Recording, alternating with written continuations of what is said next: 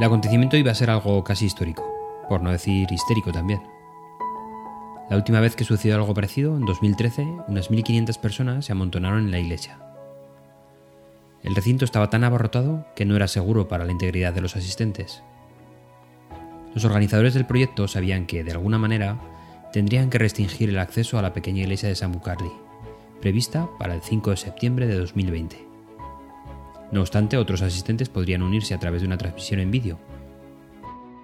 Y la verdad es que no era para menos. En un mundo donde el lujo se asemejaba a la exclusividad, el asistir a un evento que se volvería a repetir dentro de siete años era algo muy deseado. Y quién sabe dónde estaríamos dentro de esos años. Los técnicos lo tenían todo preparado. Los sacos de arena estaban situados junto al instrumento. Los responsables de la fundación se apremiaban en la coordinación de todos los elementos. No se podían permitir ni la deriva de un segundo en el tempo adecuado. Los dos músicos encargados de efectuar la operación mantenían una sonrisa nerviosa ante la importancia del momento. Y comenzó el baile. Los sacos, de poco más de un kilo, que mantenían pulsadas las teclas del órgano de la iglesia de San Bucardi, fueron retirados. Y al mismo tiempo, otros nuevos fueron depositados en otras teclas, para poder lograr un sol sostenido y un mi. Se había producido el cambio de nota, en lo que es, hasta el momento, la obra musical más larga a reproducir, pues está previsto que dure hasta el año 2640.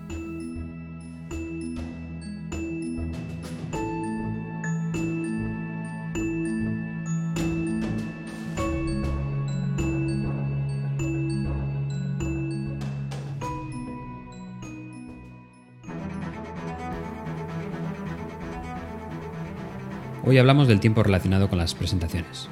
El primero es la duración de nuestras diapositivas. Existe el mito de que hay que componer una diapositiva por cada minuto de presentación. En realidad no hay una fórmula que se calcule así para el tiempo que durará una presentación, ni el número de diapositivas de la misma. El tiempo que sueles dedicar a las diapositivas depende de tu estilo de presentación y de tu contenido. Algunos presentadores excelentes utilizan solamente 20 diapositivas a lo largo de una hora de charla, por ejemplo.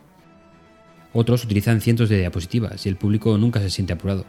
Todo depende de cómo seas tú y tu contenido. No hay una regla de oro sobre el número de diapositivas que hay que utilizar en una presentación, salvo conocerse a sí mismo y su propio estilo de hablar. La única manera de realmente saber la longitud de tu presentación es ensayar. El segundo es el tiempo que necesitamos para realizar una presentación efectiva. En los libros que llevamos consultando para este podcast se estimaban entre 20 y 150 horas la realización de una presentación verdaderamente efectiva. Hablar de cifras siempre es muy peligroso, y casi seguro que pensáis que es una cifra muy alta. A veces no lo es tanto, si reflexionamos en todo lo que tenemos que hacer.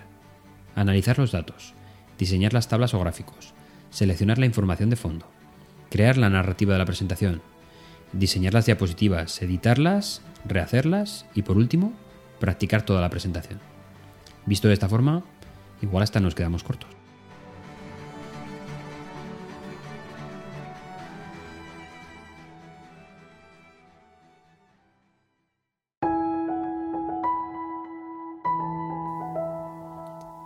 Si hay suficientes personas dispuestas a asumir el reto de mantener una pieza musical durante los próximos seis siglos, y hay suficiente dinero para financiar los costos, es un halo de esperanza para la cultura en general. En 1985, John Cage compuso una obra titulada Tan lento y suave como sea posible. A petición del organista alemán Gerhard Zucker, Cage adoptó la composición a una versión para órgano en 1987. Las interpretaciones de la obra suelen durar entre 20 y 70 minutos, pero el compositor nunca especificó exactamente cuán lentamente debía ser tocada. Seis años después de la muerte de Cage, un grupo de teóricos musicales, filósofos y organeros se reunieron en el sur de Alemania para reflexionar sobre la pregunta sin respuesta. La pieza comenzó en el que habría sido el cumpleaños número 89 de Cage, el 5 de septiembre de 2001. Sin embargo, las primeras notas del órgano fueron tocadas el 5 de febrero de 2003, ya que la ejecución comenzó con una pausa de varios meses, lo que refleja la opinión de Cage en torno a que el silencio también está llena de sonido. Las notas del piano no resuenan para siempre, pero en un órgano las notas pueden continuar mientras se mantengan las teclas pulsadas.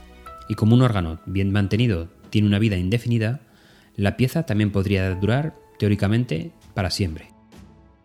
Los expertos, por lo tanto, estuvieron de acuerdo en que una ejecución de la pieza también podría mantenerse, digamos, durante mil años, un número que sin embargo fue rápidamente rechazado, en referencia a los planes del Reich de mil años de los nazis.